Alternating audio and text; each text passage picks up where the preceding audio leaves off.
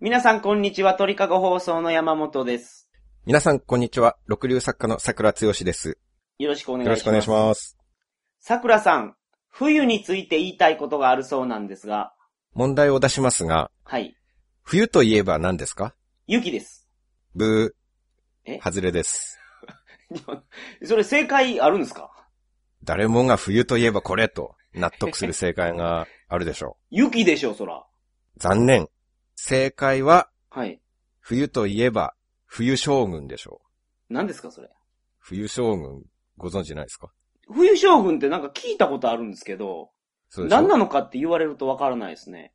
その、冬ってことを、こう人に例えて言うと冬将軍みたいな感じなんですかね。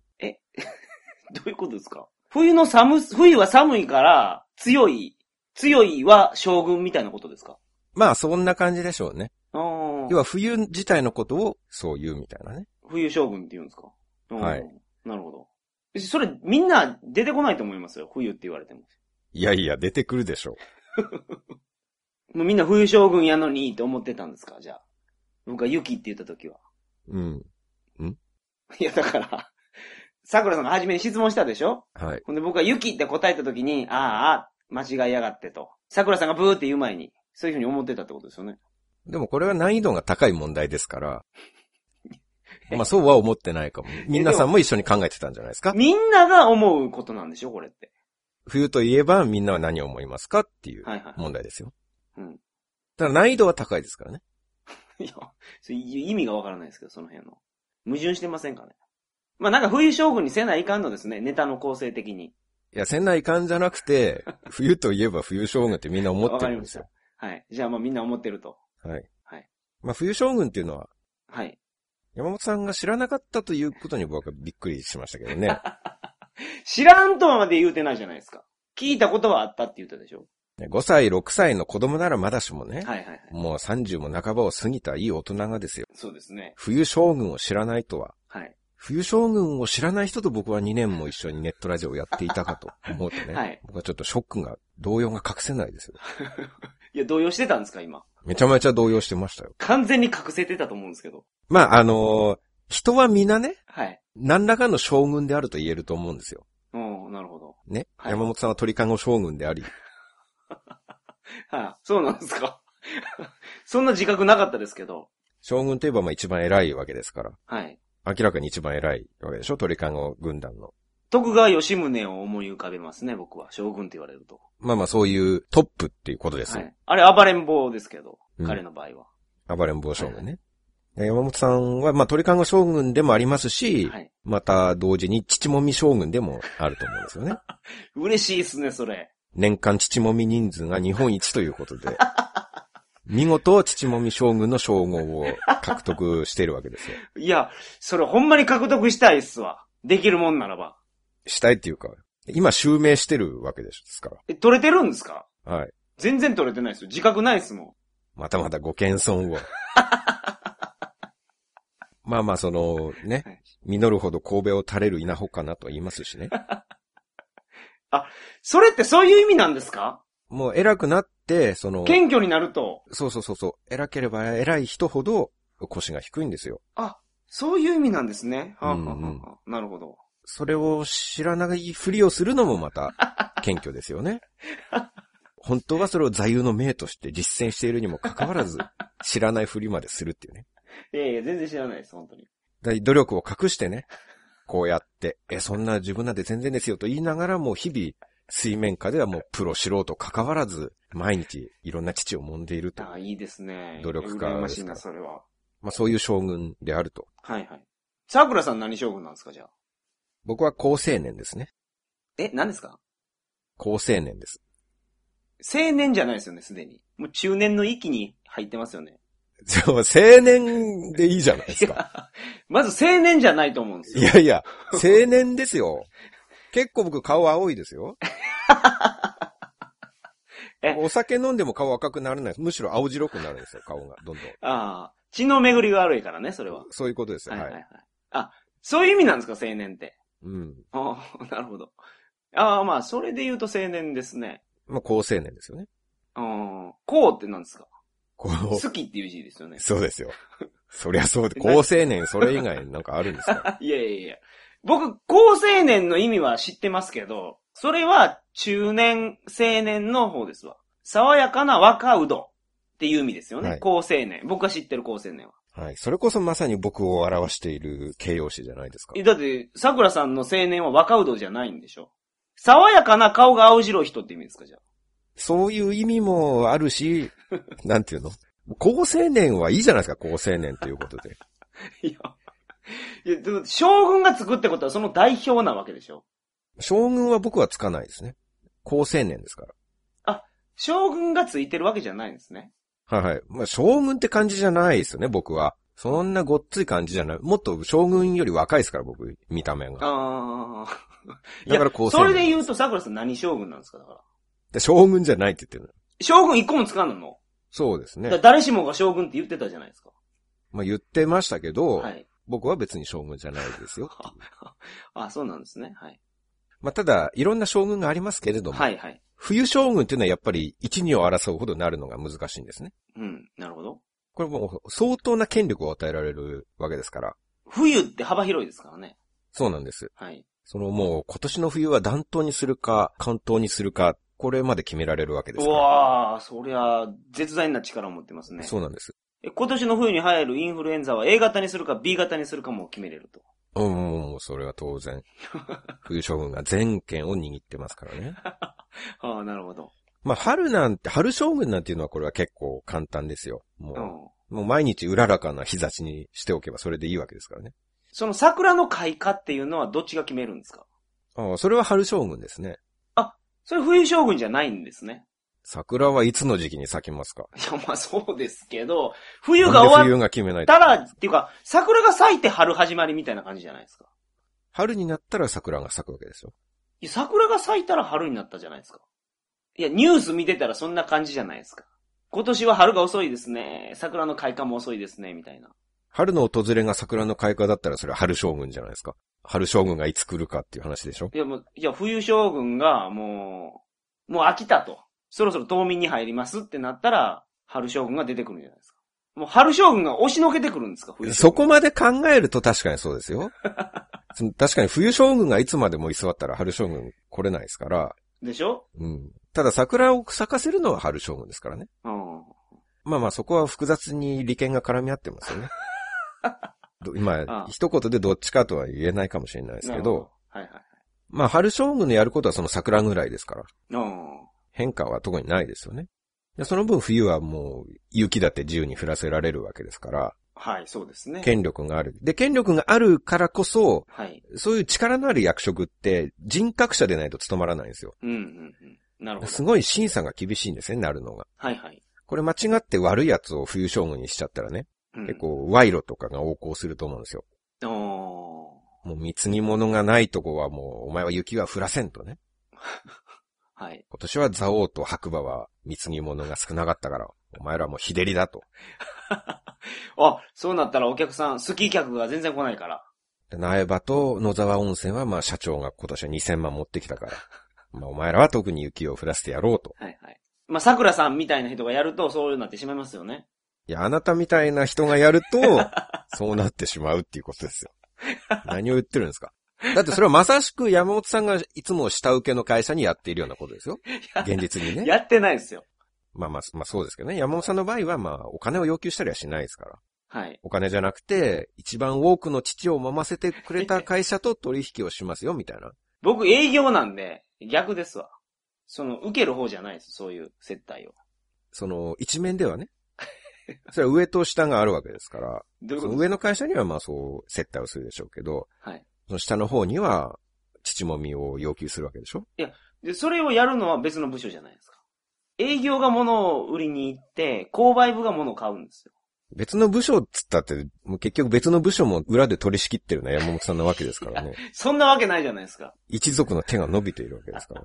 でそういう努力もあって、はい父もみ将軍の称号を獲得できてるわけですからね。いや、それ、多分人違いですね。僕全然揉めてないですもん。もっと揉みたいっすわ。やっぱ一貫してその謙虚な姿勢を保っているのはさすがです ね。ありがとうございます。じゃあ、冬将軍の話に戻りますがはい。もう、父将軍の話には戻らなくていいですから。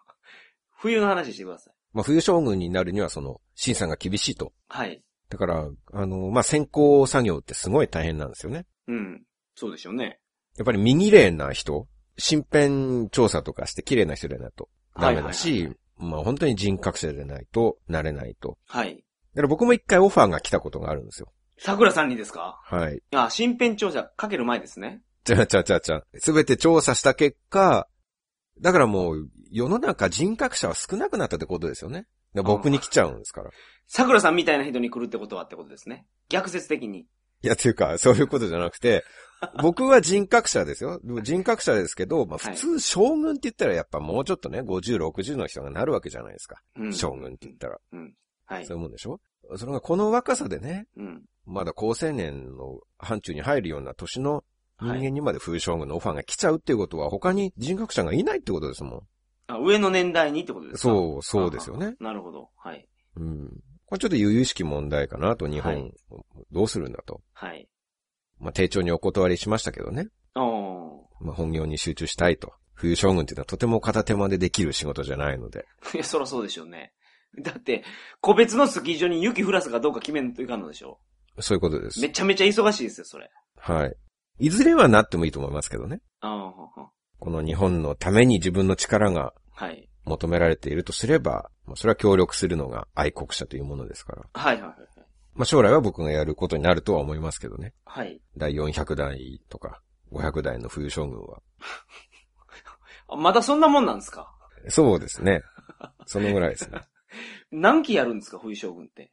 アメリカ大統領って4期ぐらいでしょ ?4 期って4年間ぐらいでしょまあ、4、4年を2期ぐらいですね、平あ均そうしでて。すよね。はだいいたい8年交代って感じですね。そうですよね。でうん冬将軍何年やれるんですかまあ、3年周期ぐらいですけど、はいはい。えでもまだ、まだ500代なんですよね、でも。はい。 3年ってことは1500年ですよ。それ以前はどうなってたんですかでも、2期3期やってる人がいますから。 そう対立候補と争って、で、勝利したら2期目もやります。あ、2期目も、はいはい。うん、石原都知事なんかそう4期ぐらいやってたじゃないです か。あ、そうですね。あ、そういう人がいたんですね、昔。そうそう。一人30年ぐらいやってたとすればもはいはいはい。う、ね、1万5千年ですよ。はいはい。まあ、それやったら納得いきますわ。はい。はいで、僕が冬将軍になった暁にはですね、はい。はい。まずは、やりたいこととしては山本家に直径20センチメートル大の氷をですね、集中的に降ら せて、ちょっと破壊しようかなと。で、追い出して遊びたいなと思ってますけど、ああ、なるほど。全然めげないですよ。え全然めげない。夏将軍連れてきますわ。夏将軍は夏にしか来れないですよ。なんでですかだって、夏将軍と冬将軍一緒にいたらもう混乱するじゃないですなったとするじゃないですか。か。はい。夏の間何するんですか作家に戻るんでしょまあ本業に集中しますね。そういうことでしょはい。じゃあ前年度の夏将軍連れてきますわ。な夏将軍やってた人、冬になったらまあサラリーマンかなんかやってるでしょはい。そいつ連れてきますわ。で、どうするんですか戦わすんですよ。ポケモンみたいな感じで。 冬将軍対夏将軍そうそう の、いけ夏将軍って言って。効果は敵面だって出ますね、多分。うん夏将軍の攻撃は。なんかあれ、夏の方が強いんですよ、多分。暑いのと寒いのは暑いのが強いんですよ。そうですかなんかの漫画で読んだんですけど、はい。マイナスの温度っていうのは、加減があるんですね。加減が。加減。マイナス256でしたっけえー、マイナス273、あ、それです。 1.16絶対0そのぐ度らっいてですいねうのがあるじゃないですか。はいはい。それ以外、それ以上寒くできないんです。はい。でも温度、上に上げる分には、ゼットンっていう、あの、怪獣がいましたけど、はいはい。あいつが売ってる火の玉2兆度とかですからね。ああ、はいはいはいはい。その、絶対的に勝てるんです。熱い方が。夏将軍1兆度出せないです から、夏将軍最高出せるのは50度、摂氏50度とかそのぐらいです よ。だって、なんでですかどう、世界のニュースでどうですかこ今年は最高気温更新です。1億度達成しましたとかないでしょいや、加減してるんですって、あれって。本気出したらやそんばいなから。ことないです。本気で50度ぐらいですよ。夏将軍の本え気は。夏将軍とゼットンやったらゼットンの方が強いってことですか、じゃそりゃそうでしょうね。温度対決だったらもうそうでしょう。 あ。まあ、ゼットンはまあ相当強いですけど、俺夏将軍の方が強いと思いますよ。夏将軍なんてせいぜいサラリーマンですよ、その辺の。ゼットンとサラリーマン戦って、サラリーマン勝つわけないじゃないですか。いやいや、もしかしたらゼットンが夏将軍の都市もあるかもしれないじゃないですか。まあまあ、確かに一丁度出せるとなればね。ね、一番あれ、適任じゃないですか。一丁度どころか二丁度ですからね、ほんで。いや、それなおさら鳴らせちゃダメでしょ。ゼット ンに。手加減したところで一丁度にしちゃうわけでしょ。細かいところの手加減、50度とか、50度から40度の加減とかできそうにないですね。そうでしょ。 Z には。 1000億度単位の調整ぐらいしかできないと思います。多分。8000億度にするか7000億度にするかぐらい。はいはいなるほど。それを全力で50度しか出せない夏将軍ならば、36度、37度、そのぐらいの調整もできるわけじゃないですか。あまあ、だから大したことはないんですよ。ああー。冬将軍はまあ最高、冬とはいえね、最高気温15度ぐらい。で、マイナス、マイナスはもうマイナス50度とかも出せますから、幅広いですよね。冬将 どこ軍。で出すんですかあ、その、外国も入ってるんですね、それ。もちろんもちろん。北極とかも入ってるんですね。はいはい。もうロシアなんかそのぐらいらしいですよ、今年は。あー。なるほ日ど。本だって今北海道でマイナス30度とかですからね。じゃあ、夏将軍呼ばないっすわ。ゼットン呼びます、ゼットンを。ゼットンは呼べないでしょう。山本さんとはいえ。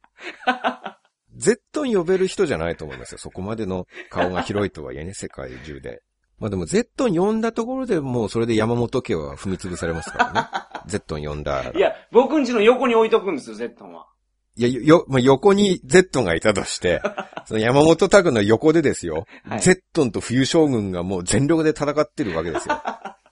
それは周りはもう一網打尽でしょ。街崩壊するえでしょ冬将軍はあれでしょ氷を降らせるっていう物理攻撃でしょ、はい、そうではい、す。はい多分ゼットンで一撃で仕留めれると思いますね。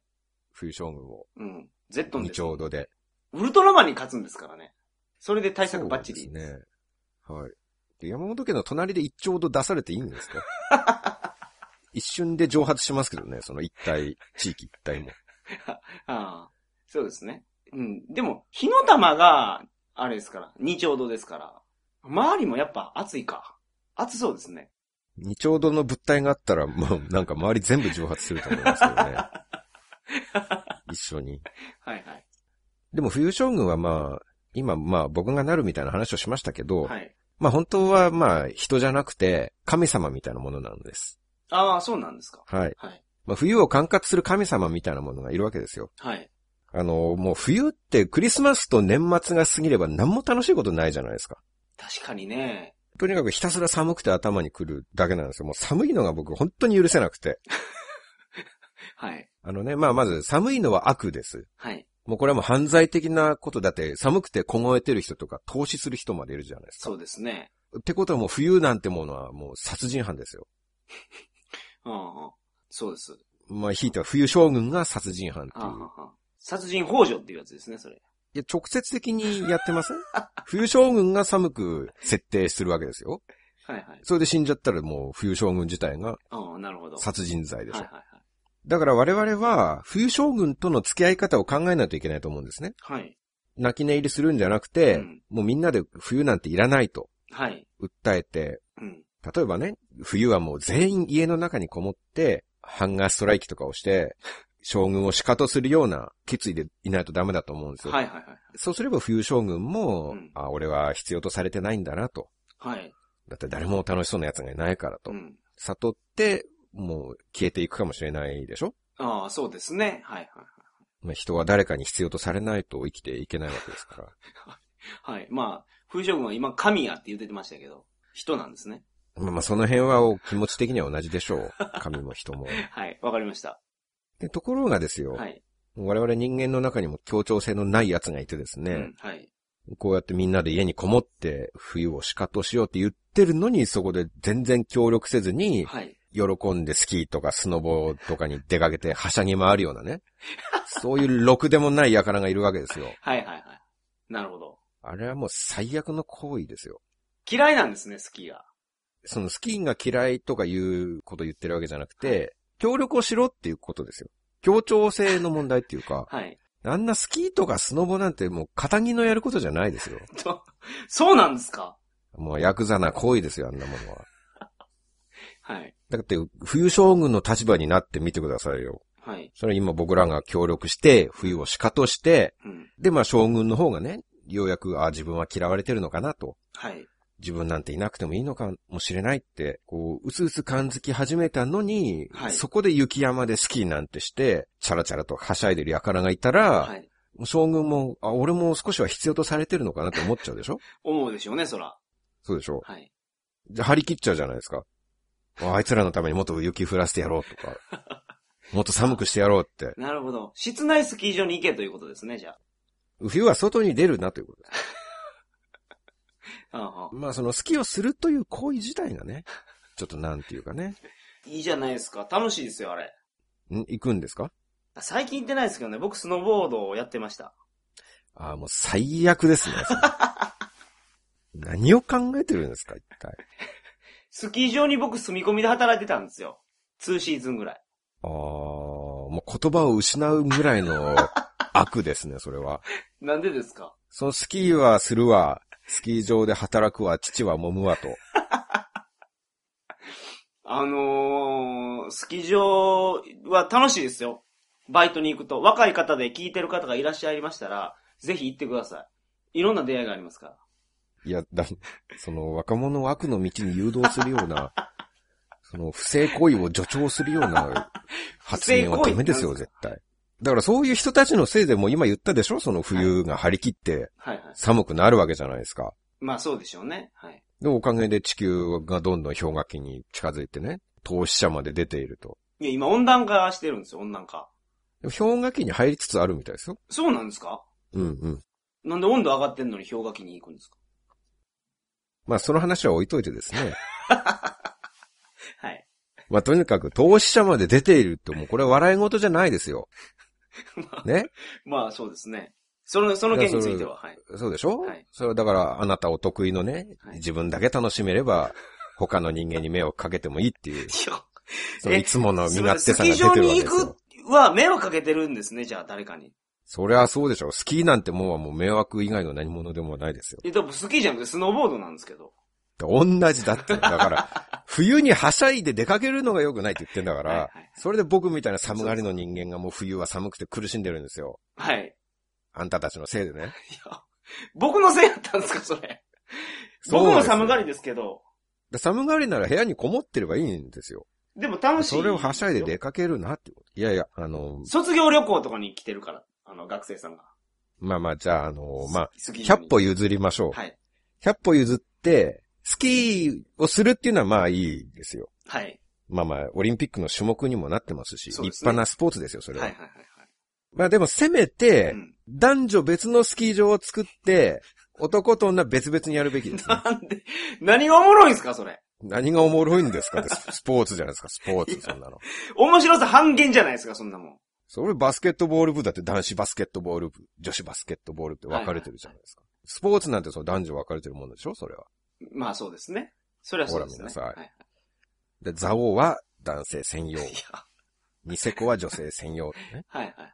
もうペンションもザオの方は近辺にあるペンションは全員スタッフも男ですよ。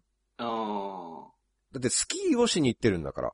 それちゃんとその場では技術の習得と肉体の鍛錬に集中すべきですよ。あ。あの、スキー行ってる人ってね、ほとんどそうじゃないと思いますよ。そうじゃないって何ですかいや、もっと、出会いを求めて行ってるような気がしますね。おーみんな、ペンションとかに。まあその、いいですよ。別にその男性専用スキー場でね、同じく身体の鍛錬に青春を費やしてるね、仲間を見つけて、ああ。まあライバルというのは大事ですから、何事においても。はいはい。その切磋琢磨してやっていけばいいと思いますよ、出会って。あただ男女は別にするべきだ。あ。あで、出会っていいんですよ。出会いを求めて。あ。ああ。今後、何十年という親友となるべき人間がいるかもしれないわけですから。そうなったら、がぜん行きたくないですね、僕。なんでで すかなんですかそそれはもう完全にやましい目的のために言ってるっていうスキーなんことじゃないでとすか、スかノーボードに行ってる人ってみんなそうでしょああ、だから、だからこそ最悪中の最悪ですね、もう いや。スキーすらしようと思ってないってことですかいやじゃあ、そスれはキーしますよ、スノーボードもしますよ。いやスキーをしてくださいよ。その、徹底的にストイックにやってくださいよ。いやいやいやもう人に迷惑をかけてまで行ってるわけですからね、スキーに。ああその分自分をいじめ抜いて、厳しく鍛え抜くべきですよ。まあそういう時間帯もありますよね。一日、リフト券買ったら。うんだからそれ、それだけでいいんですよ。ええ ああだから迷惑かけてるという自覚がないわけですかいや、全くなかったですね。その、冬将軍の話だけじゃないですよ。冬が調子に乗るとかいうだけじゃなくて、他にも迷惑なこといろいろあるんですから、スキーっていうのは。そうなんですか Facebook とか Twitter でね、はい。今日は友達とスキーに来ていますって言って、はいはい。で、スキー場で撮った写真を、はいはい、はい。その男女のグループでみんな笑顔で写ってる、そういう充実した写真とかを見せられるとね、 はい。ムカつくじゃないですか。 そんな写真を強制的に見せられる人間の気持ちを考えたことがあるのかっていうことですよ。 僕そんな写真アップしたりしないですから。それ僕じゃないと思います。でもあなたのお仲間がそういうことをしていますよ。あスキー仲間はね、スキーに行くという点ではなるほどもうみんな、皆さん仲間あ。ですよ、それうはん。うんうんそういうグループに所属しているんですよ。それあなただってそういう人間と見られても仕方がない。 そう、海外に出れば自分は日本を代表している人間 でしょそういうことでしょはい、そりゃそうです。外国の人はじ自分を見て、あ、日本人ってこうなんだって思うわけですかはら。いはいはい思いますね。それはみんな同じですよ、スキーをする人間は。なるほど。なるほどね。もうまさにそれも自分だけ楽しければいいのかっていうことですよ いや。人を苛立たせてね。行ったらいいじゃないですか、そんな。羨ましいんやったら。いや、だからそ、それはダメでしょう。だからさ、冬はみんなで家にこもろうと決めたじゃないですか。いや、決めてないし。いや、だから、冬楽しいことがないって言ってたじゃないですか、桜さん。楽しいこと作ったらいいんですよ。で、その一つにスノーボード、スキーはいかがでしょうという、そういうご提案でございます。はあ、やってみたらどうですかやったことあるんですよねやったことはないですね。ないんですかうん。だって僕は人格者ですから、さっきも言ったよう に。だからそういう人に迷惑をかけるような行為は僕はやらないんですよ。修学旅行とかは、スキーとかじゃないんですか静岡は。はい。あ、違うんですね。まあ、人格者の校長先生が運営している学校でしたからね。 高知県の学校ってほとんどスキーですよ。ああ、まあ、コーチのやりそうなことですよ、それは。 もうまさにもう土壌がそうですもん。自分さえ楽しければいい という土壌ですね、高知県のその。みんな雪に触れたことないから、高知の人は。だからあれ、ちょっとし滑れたらヒーローなんですよ。ははは僕、閉会式のデモンストレーションまでやりましたから。おおいいでしょー。え、上手だから。う。そういうことです。山本さんが特に上手だから。はい。クラスで1名選ばれるんですけど。はい。僕、暴言がやれたらもう、高知県ではもう、むちゃむちゃすごいんですよ。うん暴言ってわかりますかねうん年末とかよくあるじゃないですか。それバーゲンですから。い や、あの、すごい初級がやる人です。やる、なんか、ハの字で、なんか、ゆっくり滑ってくるやつ。もう、それができたらもう、高知県ではヒーローですよ。で、僕はそれができたんです。じゃあもうクラスの中で、その何十人かでいるうちの一番上手い人として、はい。ヒーローとして滑ったわけですね。そうですね、高校の時は。もうスキーに行ってたというだけでなく、さりげなくその自慢話も差し込んでくるという。 いや、だから、高知県にしては僕、高知県民にしては滑れる方やと思いますよ。ますます、もう今日をきっかけにますます僕はスキーが憎くなりましたね、こ れで。そういう、やっぱり真剣味が足りないっすよ。今の若者はう。んまあ今の若者じゃないかもしれないですけどね、あなたは。いや、それは真剣に言ってる人もいるでしょう。好きが楽しいで言ってる人もいると思いますけうど。んうん、そういう人に迷惑でしょなんで迷惑なんですか一つのスポーツ、技術を習得しようとしている人がいるわけですよ。はいはいはい。アルペンとかね、ノルディック複合みたいなそ の、真剣に取り組んでいる人に失礼ですよ、その、そういう人をお尻目に、はいあなたたちはそうチャラチャラとナンパをしたりね、女友達と会話をしたり、そういう不謹慎な行為をああ。行っているわけでしょ。あ最悪ですね。あああ今日学生の時スキー場行ってナンパしないやつなんているんですかいないですか。本気の人も多分、ナンパはすると思いますよ。いや本気の人はしないでしょ。いやいやいや、そりゃするでしょ。夜とか。じゃあもうもう、じゃあ本気で取り組んでる人も含めて、はいスキーをしている人は全員がろくでなしっていう、いや、 そう。えそういうことでいいですそうは言わなね。そうナンパって言葉悪いですけどね。あの、まあ、出会いはね、人間っていうのは出会いに貪欲ですから。だからそれは男子専用ペンションで、 その同じくストイックに道を追求している人生の同志を見つければいいん ですよ。それでいいじゃないですか。ああ、なるほど。僕が冬将軍だったら、はいはいあの、スキー場でのナンパシーンを見かけたらもうそこだけなだ れですよ。もう男女共に埋めますよ、そこで。そんなこともできるんですね、冬将軍は。もう冬将軍はもう、雪を扱わせたら超一流ですから。ああ、なるほど。自由自在にね。でもこの年になったらもう僕しないですよ、そんなナンパなんて。若い人はそういうのもやったら楽しいんじゃないかなと思います。この年になったらしないっていうのは、何ら言い訳にならないっていうか、まあ昔してたわけでしょまあ、うそれ、昔僕は強盗よくしてたけど、今してませんよっていうことが、強盗と一緒ですかそれが何ら免罪にならないと思いますよ。なるほどね。してたことはしてたわけですから。面白半分で滑りに行くっていうのは、それはダメだと思う。その本当に滑る怖さっていうの分かってないと思うな、彼らは。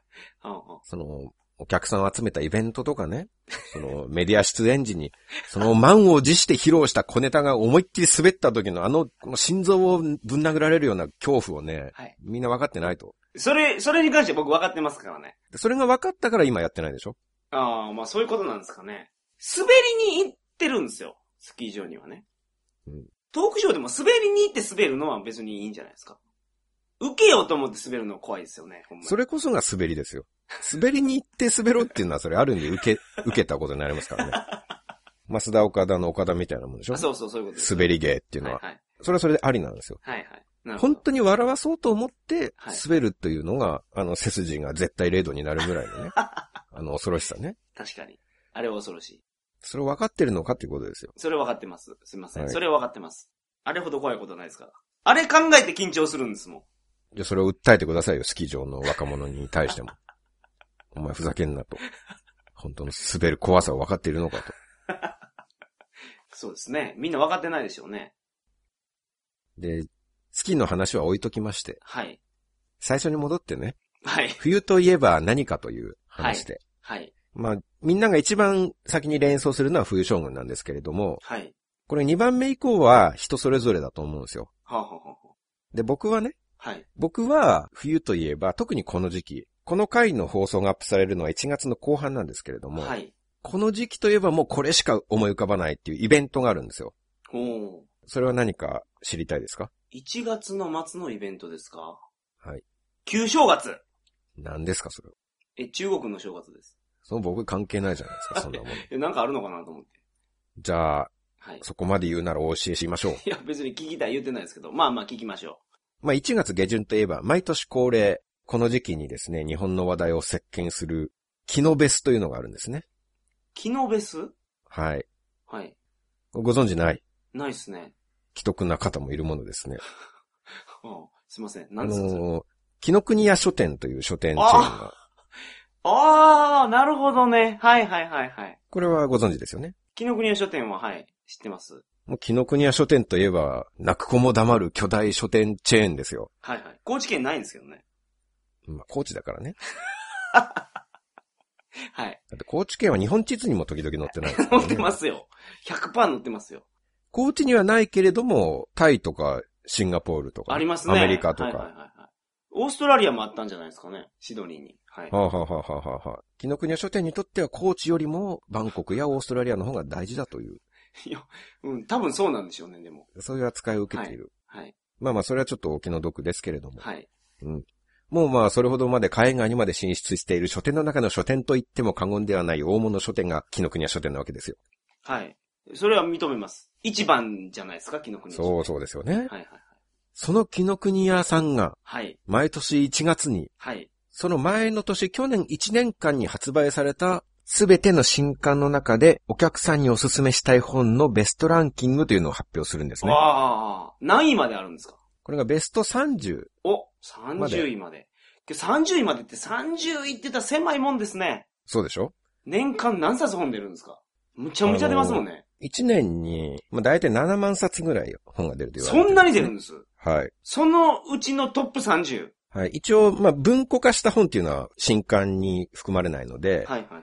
まあ、文庫化っていうのがまあ、何万冊かはいはい。あるわけですよ。まあ、半分が文庫化ということはないと思いますけど、半分だとしてもまあ、3万5千冊と。おー、なるほど。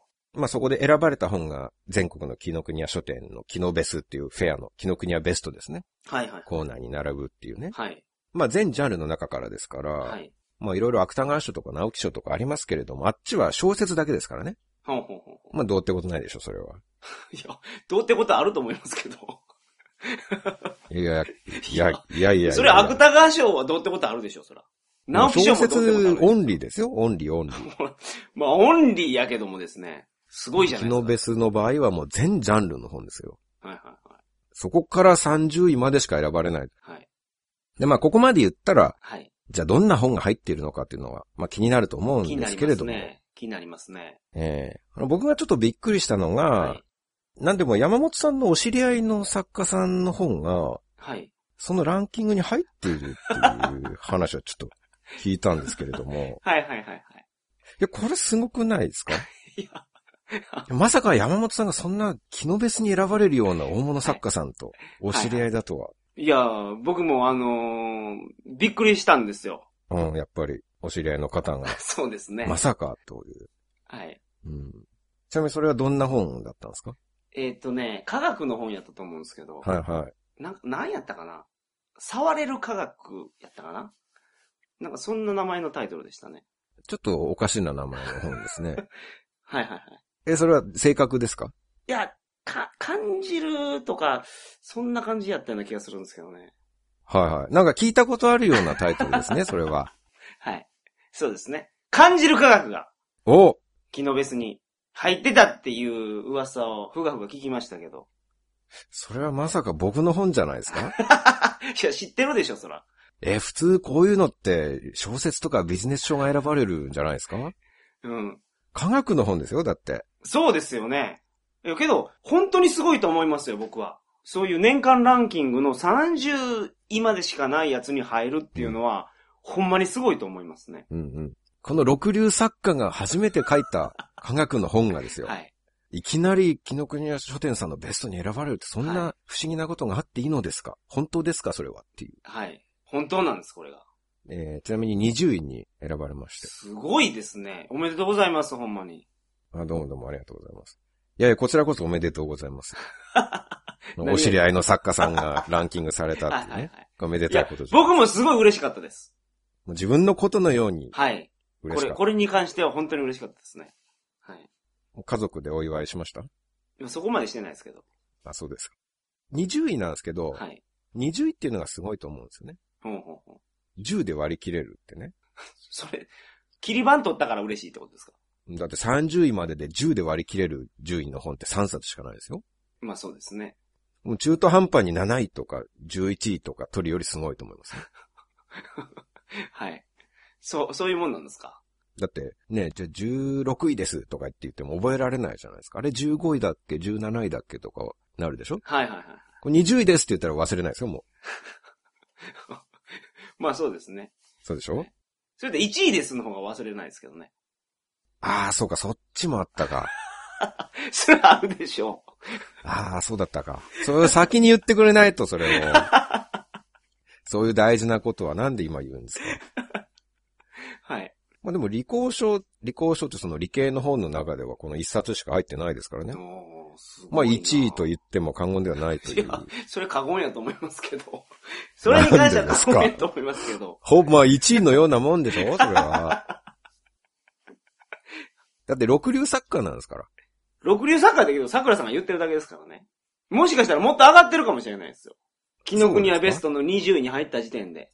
5.7流作家ぐらいいやま までたちょそっうと上がりましたからそんなに細かに上がっていくんですね。はい。まあまあ、はい。そんなわけでですね。はい。はい。あの、お近くに紀ノ国屋書店があるという方は、はい。ぜひこのフェアをですね、今やっておりますので、そうですね。覗いてみてもいいんではないでしょうかとね。お年玉やと思って。そうですね。はい。もうお桜、正月ってそうい桜う強しへのお年時玉期やでとす思かっら。て。はいはい。あの、まあ、趣味が好きだという方もいらっしゃるかもしれませんが、はい。あの、まあ、今日の遺恨はですね、お互い水に流し まして、はい。まあ、ちょっといろいろ好きのこと言いましたけれども、はい。それは放送中だけの話です からね。桜通信は放送が終わったらもうノーサイド ですから。確かにね、ノーサイドの精神でやってますからね、我々。そうそうそう。そういうラジオですかはい。らね。恨。恨みっこなしということとで。はい。はい。ということで、はい。今日は満足しました。そうですか。はい。それでは皆さんまた来週。すいません。それでは皆さんまた再来週。さよさよなら。今回も桜通信を聞いていただき、ありがとうございました。桜通信では、過去放送のセット販売を行っております。過去放送10本に、ここでしか聞けない新作3本がセットになって、通常価格2000万円のところ、今ならたったの500円で購入いただけます。詳しくは、桜通信公式サイトをご覧ください。